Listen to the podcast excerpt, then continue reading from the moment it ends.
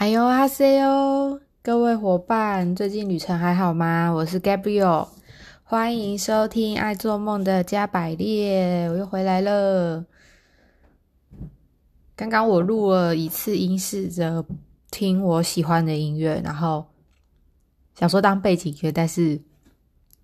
因为有版权的问题，然后再加上就是声音会很多，所以就放弃了，只能自己在后置配音乐上去。好，我们今天第三集呢，我想要乘胜追击一下，因为我发现其实。如果是旅人日记的话，它是日记，应该要每天更新才对。所以有时候我就会想到一些东西，然后又很想要讲，就觉得说，嗯，好像没有计划，然后就要讲，很不安心。可是如果只是一个记录跟录给自己听的，何尝不可？所以今天刚好有时间，我们就来聊一聊最近。嗯，上个星期我刚打完 A Z 疫苗。对，然后我发现我很容易忘记感受，诶如果没有把它记下来的话，就是上个礼拜二刚打 A Z 疫苗嘛，大概是下午三点的时候，对我记得是两点五十六分，因为你要在现场等十五分钟，所以那个护理师他们就会把你要你可以离开的时间写写在单子上给你看，这样子。然后我就记得，我就在那边待了半个小时。我先在场内待十五分钟，然后再走出去，因为我打的地方有很美的风景，所以打完之后我就出去看了一下风景，再待个十五分钟才离开现场，因为不知道自己的状况会怎么样嘛，这样比较保险。因为他单子上有写说，你不要离那个施打的地方太远。如果你要离开，那我就想说就在门口等一下吧。打完之后回家，三点半到家，其实都没有什么问题。然后一直到晚上吃饭、洗好澡也没有问题。然后大概九点，就六个小时过后，开始身体有一些好像要发烧的感觉，就开始觉得酸酸痛痛的肌肉。然后其实打针的那个地方比较痛，然后再来就会开始酸酸痛痛，然后就要准备发烧了。那我要发烧的时候，我一个特点就是。我的右边耳朵下面会开始抽痛，就是会有刺刺、抽抽，就是刺刺的感觉。所以我平常如果是这耳朵后面抽痛啊，或者是我自己呼吸感觉到鼻子热热的，我就知道我可能要发烧。然后我就要，嗯，就要先准备那个普拿疼嘛。我买的不是那个普拿疼，是啊，要准备阿司匹林，是阿司匹林，对。但不是普拿疼没有买到那时候，然后就是去药局嘛，就给我一个什么加强定几把口这样子，然后反正我也是吃了，大概因为要吃药前已经要十二点了，然后就想说还是要吃点东西，所以我就去随便弄个蛋饼，然后泡个奶茶，然后吃一吃就把药吃下去，就准备去睡觉。可这时候已经开始不太舒服了，吃完药要睡觉，大概也要两点，然后两点我就。让自己睡着，然后睡一睡，我就一直在做梦，然后很挣扎，你知道，这做梦的时候感觉也很挣扎，然后一直在伸懒腰，那种很很像要突破什么的那种感觉，全身很不舒服，然后突然眼睛就噔睁开，然后又被痛醒，就是全身很酸痛，然后又发，哎，那时候是很冷，我就爬起来穿长裤，穿长袖，长袖把外套，然后长裤。包长裤，然后都包好，然后再躺回去，再吃。我再吃一颗药，因为那时候全身酸痛，起来上个厕所也是，就是很难以行动这样。然后我四点又再吞一颗药之后，我到五点才睡，因为痛到就是很难入睡，你根本没有办法睡觉，所以我就一直在划手机，玩那个愤怒鸟。就觉得还还不错，然后半个小时，呃，一个小时，一个小时就有有一点好一点，药效发作就有好一点，然后再回去躺一下。但是六点又起来，就是第一天晚上就是睡不好，没有办法好好睡觉，然后醒来之后也是很热，就是哦六点那个时候就开始全身发热，热热的醒来，然后在床上一直在发烧。那因为那时候我们家没有可以用的。温度计，所以我也不知道我烧到哪里去了。然后只是早上起来之后看了一下学校的班级、学校的群组，就老师们一片哀嚎，三十九点三的啦，三十八点九的啦，大家都烧的不行。然后那一天白天的时候，我只要醒着，其实不太舒服，所以。最后就是听朋友的建议，就是去睡觉。你只要醒着，其实醒的时间不用太长。然后你就是固定六个小时吃吃一次药，我是固定六个小时吃一次药，所以你可以睡个两三个小时起来吃一点东西，然后六个小时到了你就可以吃药。然后吃完药其实很不舒服，你没有办法做什么其他的事啊。你说要看书、要看韩剧，你可以醒着，可是你就会觉得那很难。可能那个戏本来就很难看吧，可就是你就没有力气去看它，所以后来就决定去睡觉，会比较舒服一点。然后醒着的时候就要喝水，喝水吃东西，然后划划手机，你就可以去睡觉。然后再起来喝水吃东西，划划手机去睡觉。其实有点像在坐月子，就挤奶起来挤奶，然后吃东西，划划手机就去睡觉，累了就睡，就对，就对了。然后大概两天吧。那是隔天，然后对，大概两天会比较好一点。可是打针的那个地方还是会一直很痛，所以还好我妈妈帮我顾小孩，不然我真的是，呜，那真的是真躺着，就是很累很痛，膝盖哦，到最后肌肉酸痛会变成关节痛，就我啦我的状况。但是我也有同学就是身体微微发热而已，就表示他平常把自己身体顾得很好。他说他是老人的身体。对，可是我也是觉得很佩服。然后那一阵子就会想说，因为刚好也是前一集在录三十第三十四年的山谷嘛，所以我那时候其实就会在想，疫情这件事情、打针这件事情到底为我带来什么意义？因为有很多人是有一些人的想法是，他们坚持不打针。我就不打疫苗，然后我其实一开始很很担心那个疫情传播的时候，就是我我之前讲的那个状况，刚开始要呃进入第三集的时候，其实我有听到疫苗，我是很很想要赶快打的，我是很害怕的。但是到后来，卡米尔老师在传递天使讯息的时候，天使说。这阵子有很多人跟他们祈祷有关疫情的事情，有关疫苗的事情。那天使有提醒我们，天使有一个提醒，就是当你在打疫苗的时候，你不要带着恐惧去打。对，就是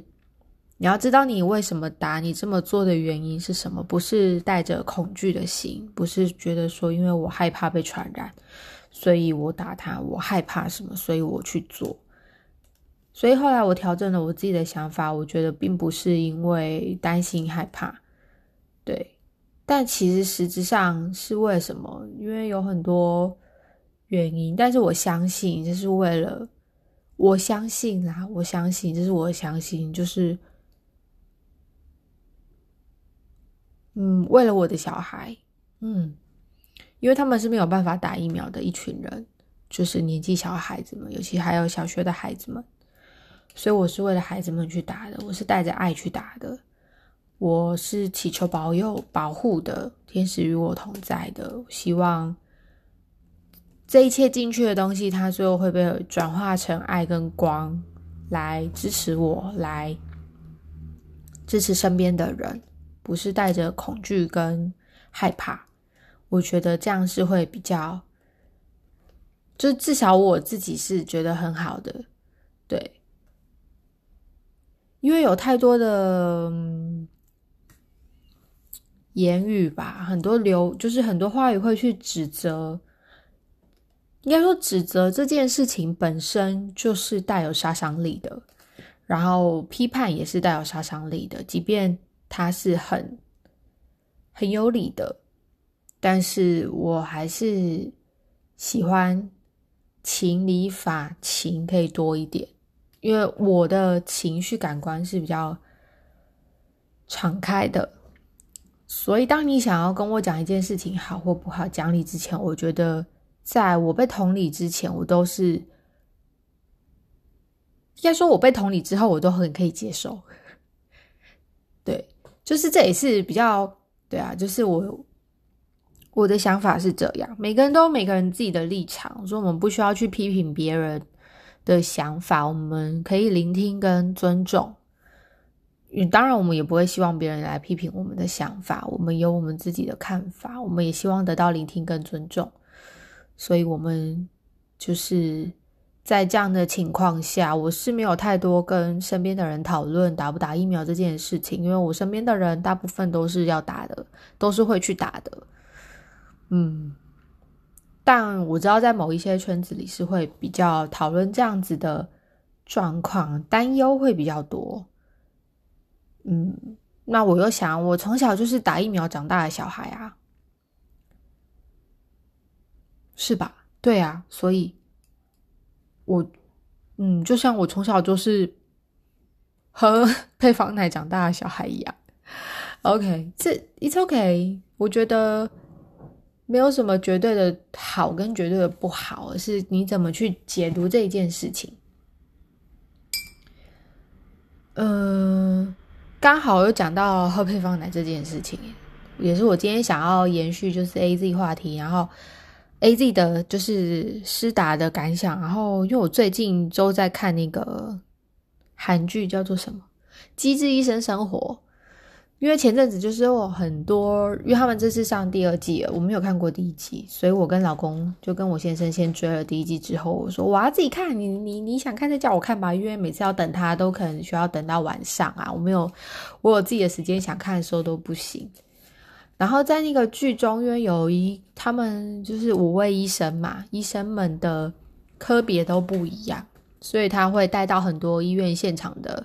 不同科别的不同情况，然后就会看到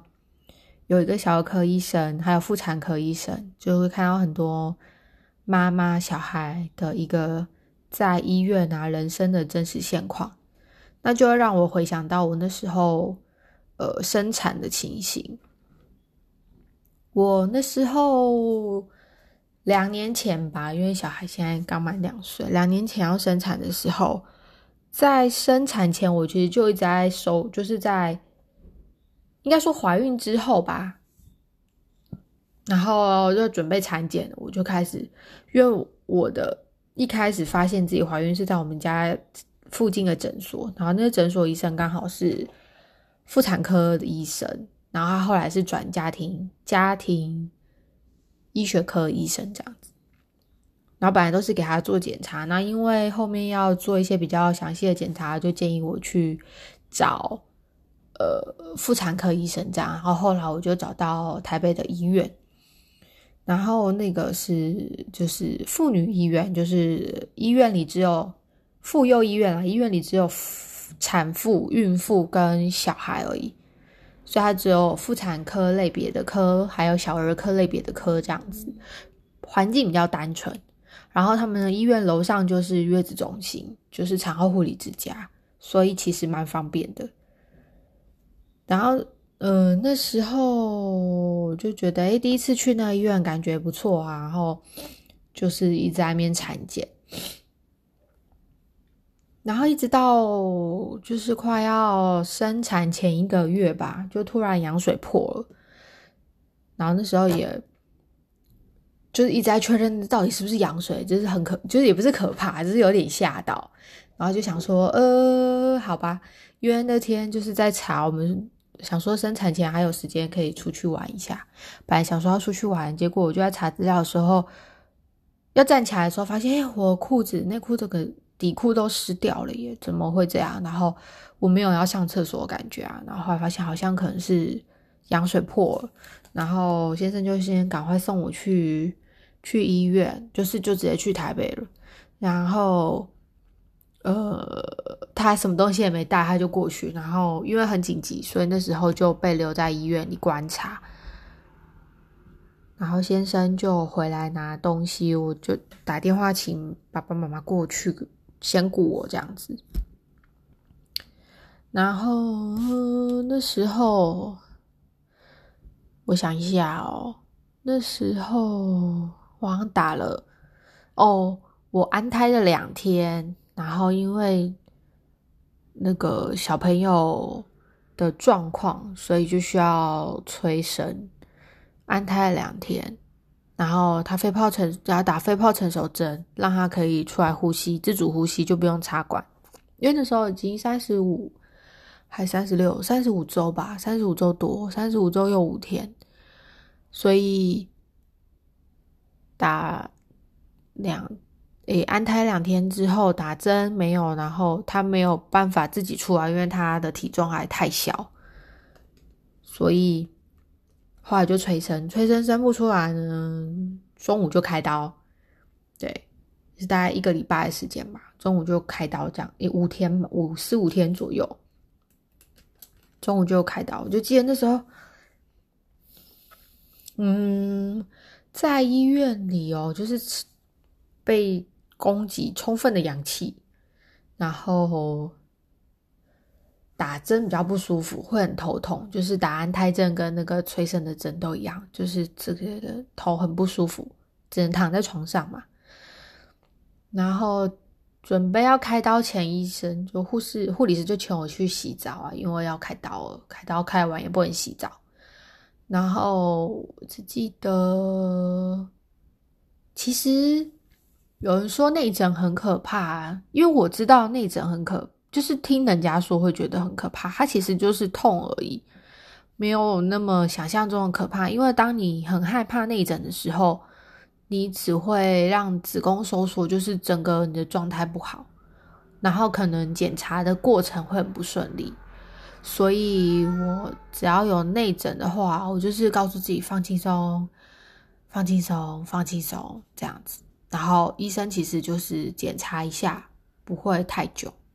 因为他只是要确认子宫颈有没有开这样子而已，所以真的不用太紧张。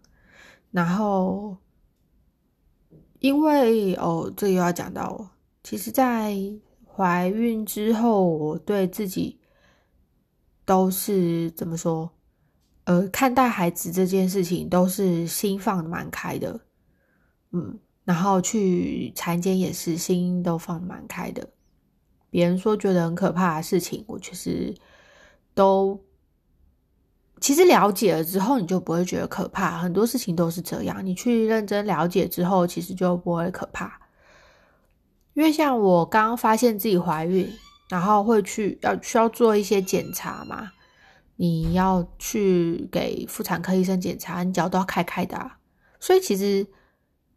从呃结婚到成为一个妈妈那个过程，对女孩子来说是蛮蛮特别的一个必经，也不是必经，就是蛮特别的一个过程。你成为一个妈妈要保护小孩的过程，就是你不会一开始你会很害羞，在医生面前要把脚开开，可是到后来你就会发现，其实这好像也没什么。等于医生就是在做一个例行的检查。其实就像你在检查心脏啊、检查胃啊、照胃镜啊，那是是一样的，就是一个器官的一个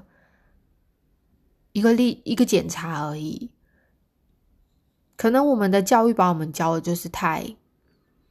对于性这样的东西，真的是太过于呃封闭了。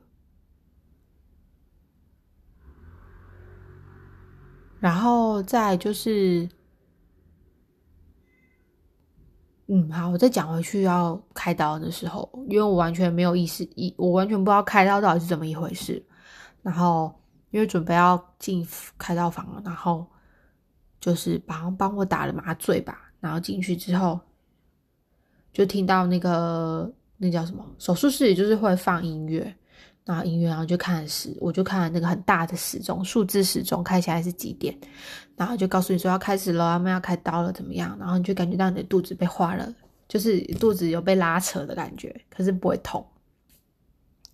然后过没有多久，你就听到小孩的声音，然后小孩就出来了。然后因为我医生需要帮我缝合嘛什么的，然后小孩要赶快进那个保温箱，因为他他的体重不够。所以我也没有办法抱抱他，我只能看看到他这样子。可是当孩子一出生的时候，其实也自己眼泪就会掉下来，那是一种，我觉得那是应该是天生的吧，妈妈的那种感觉。对，然后他就被抱去之后，我就那个护士就是你，你看到小孩出生了之后，然后护理师就会跟你确认好，然后孩子就会被抱出去，然后他会抱出去给爸爸看，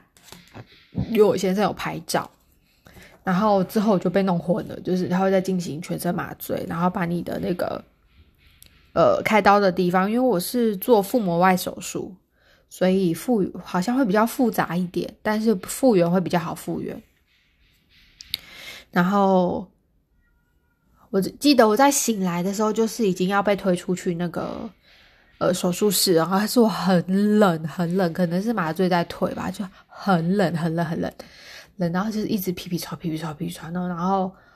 半梦半醒的感觉。我知道我被推出来了，可是我没有办法清醒。然后我知道我先生在跟护士讲话，可是我没有办法清醒，然后就不对对对被推到楼上的房间去这样子。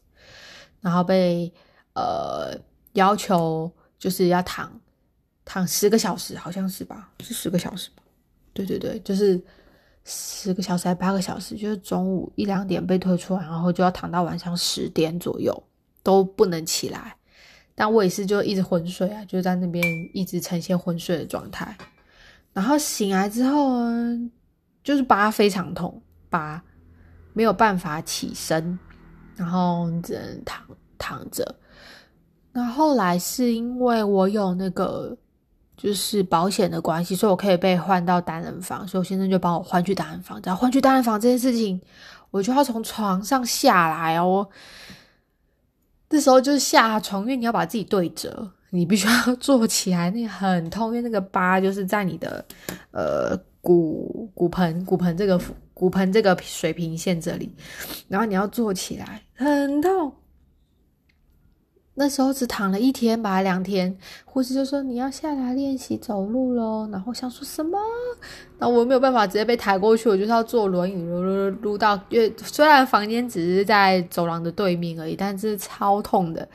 然后起来之后，我就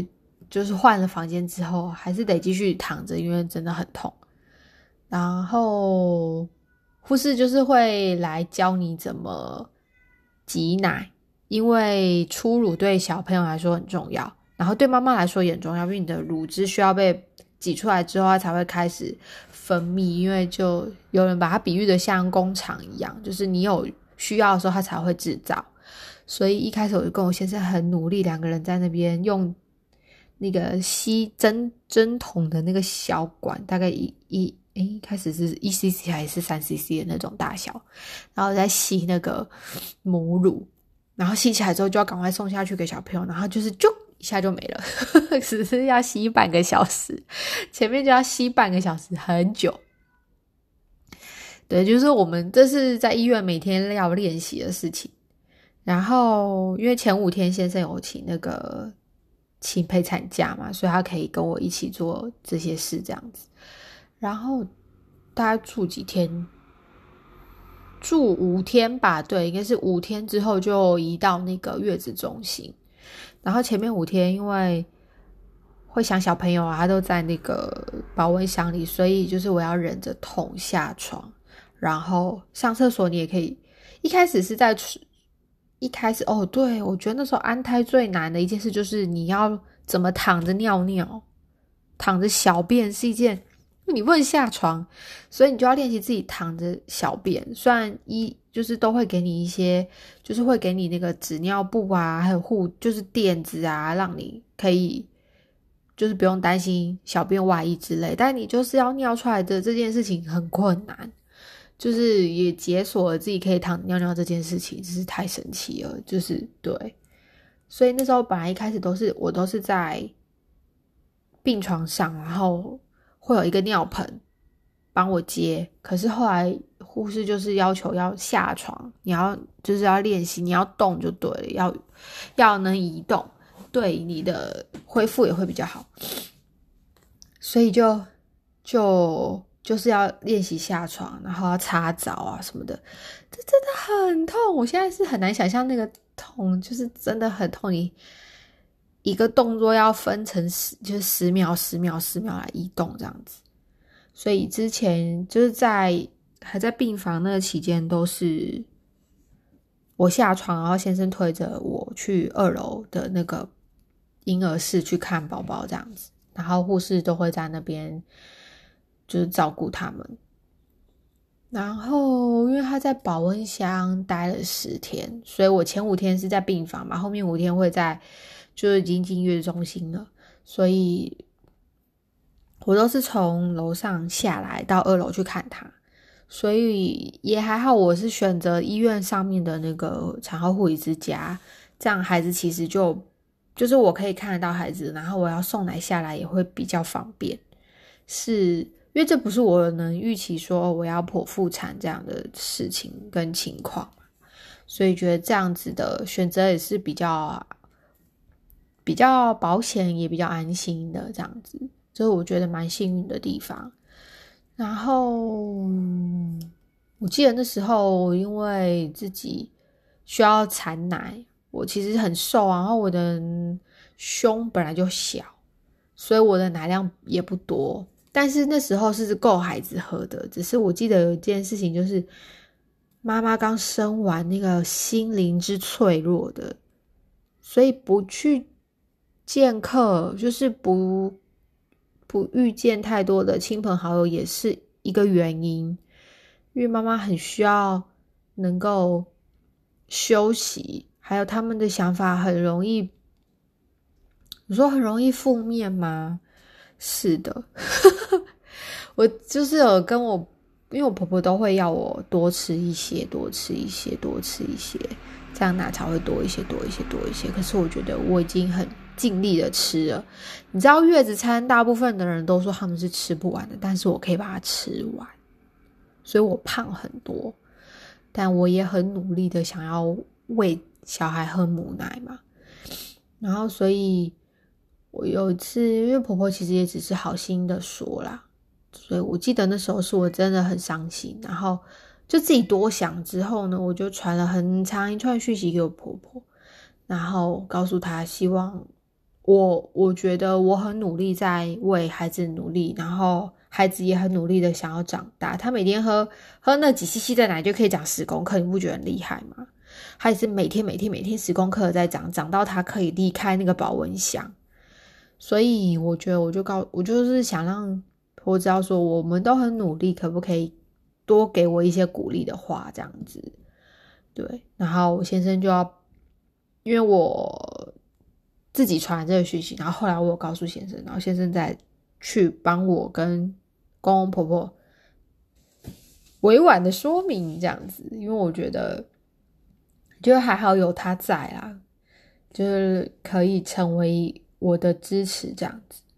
因为其实，在那个过程，如果你没有当过妈妈，真的是很难理解那个荷尔蒙分泌的改变，改变你的想法，改变你的。呃，精神态度，我觉那真的是很很奇妙的一件事情。然后在月子中心的那一个月，就是重复着生活，起床挤奶，两个小时挤一次奶，然后。我会擦精油，因为我会希望不要有那个。其实，在怀孕的时候就会擦擦在胸部，因为我不希望自己有那个石头奶。我有知道石头奶很痛，所以我会就我就先预防。然后我会记录小朋友的体重，然后看电视，然后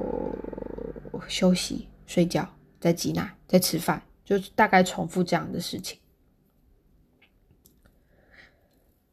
然后我觉得自己比较严重的情况是，严重的是说产后忧郁的情况啊，就是在小孩出生在一个是三四四五个月，因为小孩出生之后两个月，我再休息一个月，我就回学校。我其实也没有休什么假，因为那个时候是暑假，所以我七月是在月中心，八月在家，然后八月底我就接着上班了。所以那时候就是因为月餐吃月子餐吃很多，所以还是一个胖胖的状态。然后自己没有感觉啦，可是可能同事也有感觉，但没有人跟我说什么。只是有一些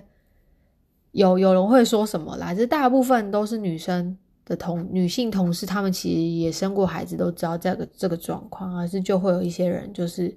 会特别讲说：“哎，你怎么就是说我的身材怎么样？”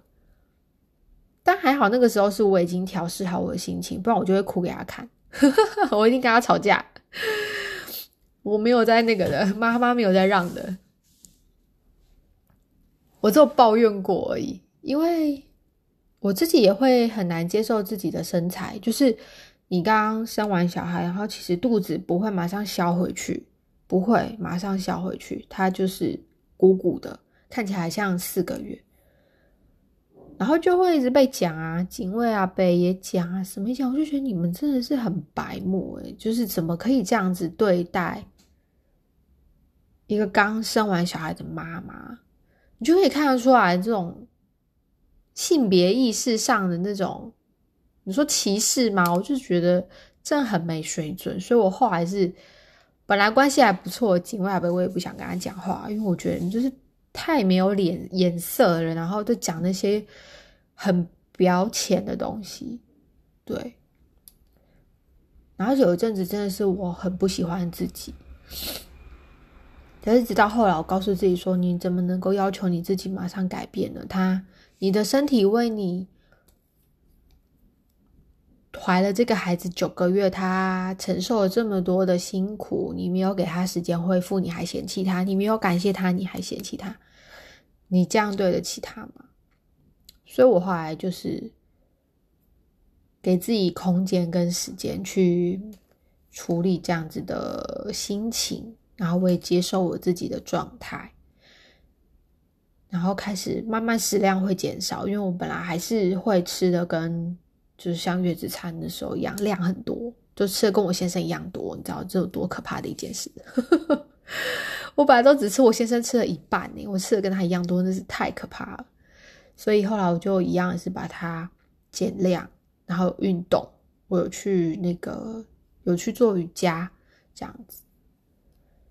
所以慢慢慢慢就有恢复了，自己心情也恢复了，样样貌也恢复了，就是需要一些时间。不要跟别人比较，我觉得这是妈妈很需要的一个一个被接纳的一个空间。对啊，那时候也是半年之后，我还是一样胖胖的。然后过年的时候也是有一个很就让人翻白眼的长辈会会讲，然后嗯，你知道我也是有个性的，我隔年就不跟他们一起过年了，因为我觉得我。不需要承受这些，因为那时候哦，对我那时候的状态是，我的忧郁到我可以感受，我可以，我会我自己有意识啊，我会想说，如果我从这个地方跳下去会怎么样？那时候我很大概有两三次这样的念头，我就马上告诉我先生，我跟他讲我这个状况，但是我跟他说我不会做，可是我有这个念头，你知道我这个念头其实就。蛮蛮吓人的吧，我自己都被吓到。可是我脸上的表情没有改变，这是一个心理的一个念头，你知道吗？所以我觉得这真的是很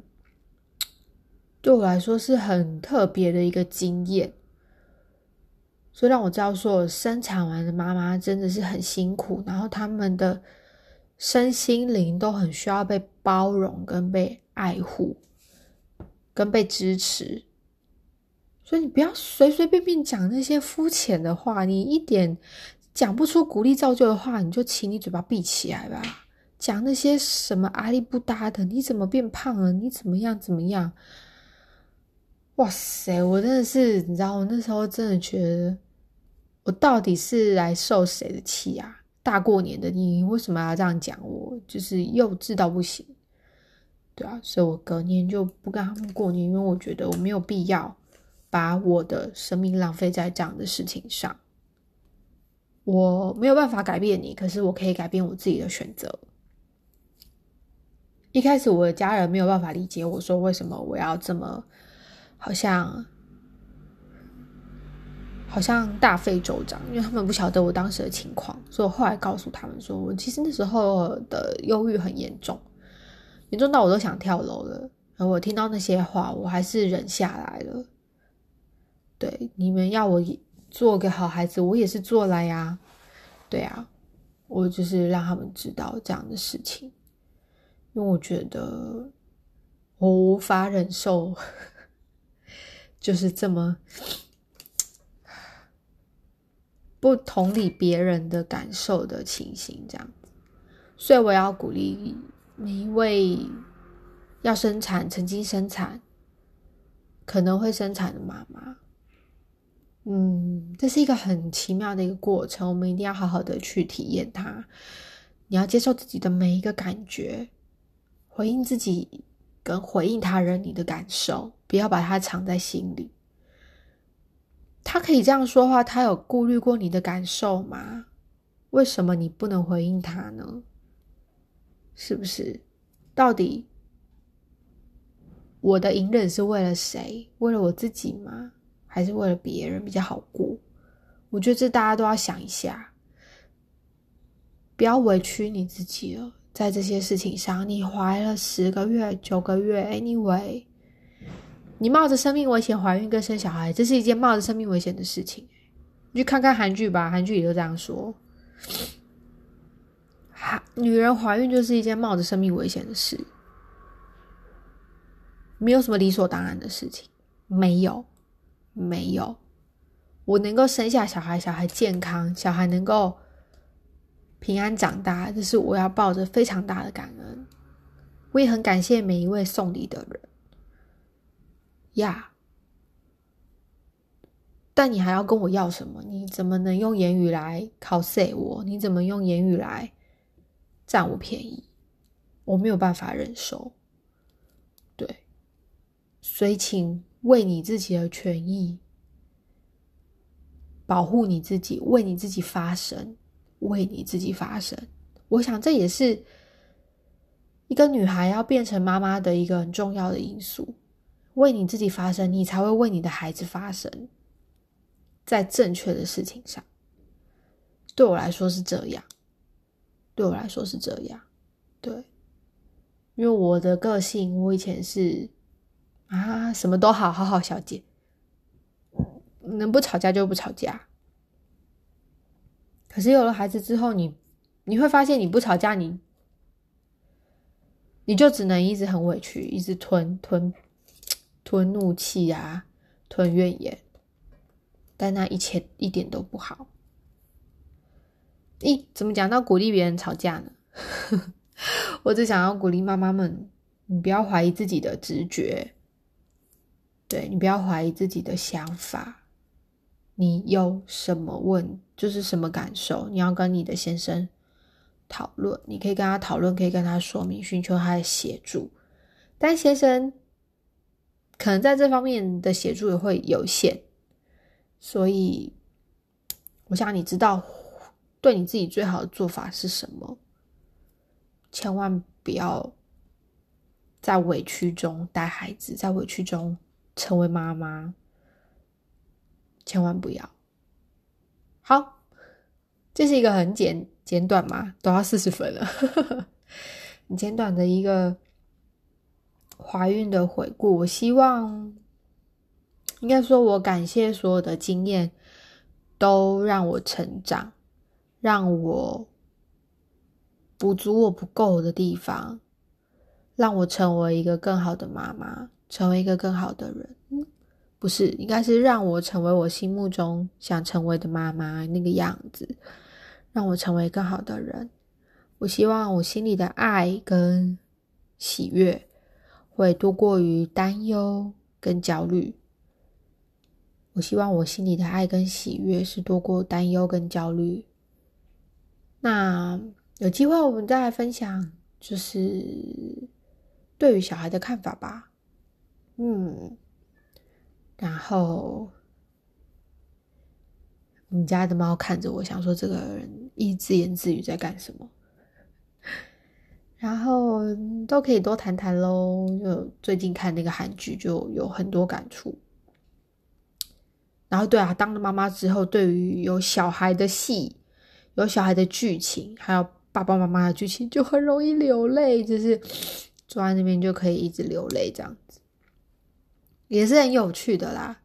就是你可以选择和你的爱人一起生活一辈子，你也会也有可能选择你要生小孩，有爱人有小孩一起生活一辈子。每一样的选择都会有不同的体验。套一句我的物语老师说的：“选你所爱，爱你所选。选你喜爱的生活方式，就好好去享受它。别人怎么说，真的一点都不重要。别人怎么说，真的一点都不重要。别人的分享，你只是听听就好。你要回来问你自己：我到底希望要过什么样的生活？”回来问你自己，什么样是你想要的？什么样是你想要的？然后就努力去争取它，然后就努力的朝那个方向前进。这也是我跟我自己现在的自己要说的话。谢谢各位伙伴的聆听。嗯，如果你有想要分享的呢，欢迎写 email 到我的信箱，Gabriel Dreaming 二零二一小老鼠 gmail.com，欢迎来信，期待看到你的分，期待看到你分享的故事。我们下一集见喽，拜拜。